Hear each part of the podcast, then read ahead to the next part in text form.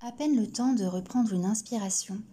et surtout de décortiquer minutieusement les messages anonymes que je reçois depuis des mois et qui me plongent chaque fois dans une angoisse oppressante parce que ce flot de haine jamais ne cesse, tout le jour comme une menace sourde, muette et sans visage qui me poursuit où que j'aille, dans le huis clos de mon appartement, dans le bus qui m'emmène au travail comme dans chaque instant de mon quotidien, à toute heure de la journée et de la nuit, de manière aléatoire, un, deux, parfois jusqu'à une dizaine de textos, de mails ou de captures écran de mes conversations sur les réseaux, de mes courriels,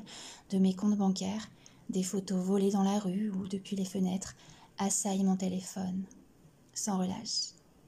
Une déferlante à la fois glaçante et piquante qui se déverse toujours depuis des serveurs masqués et des adresses électroniques anonymes.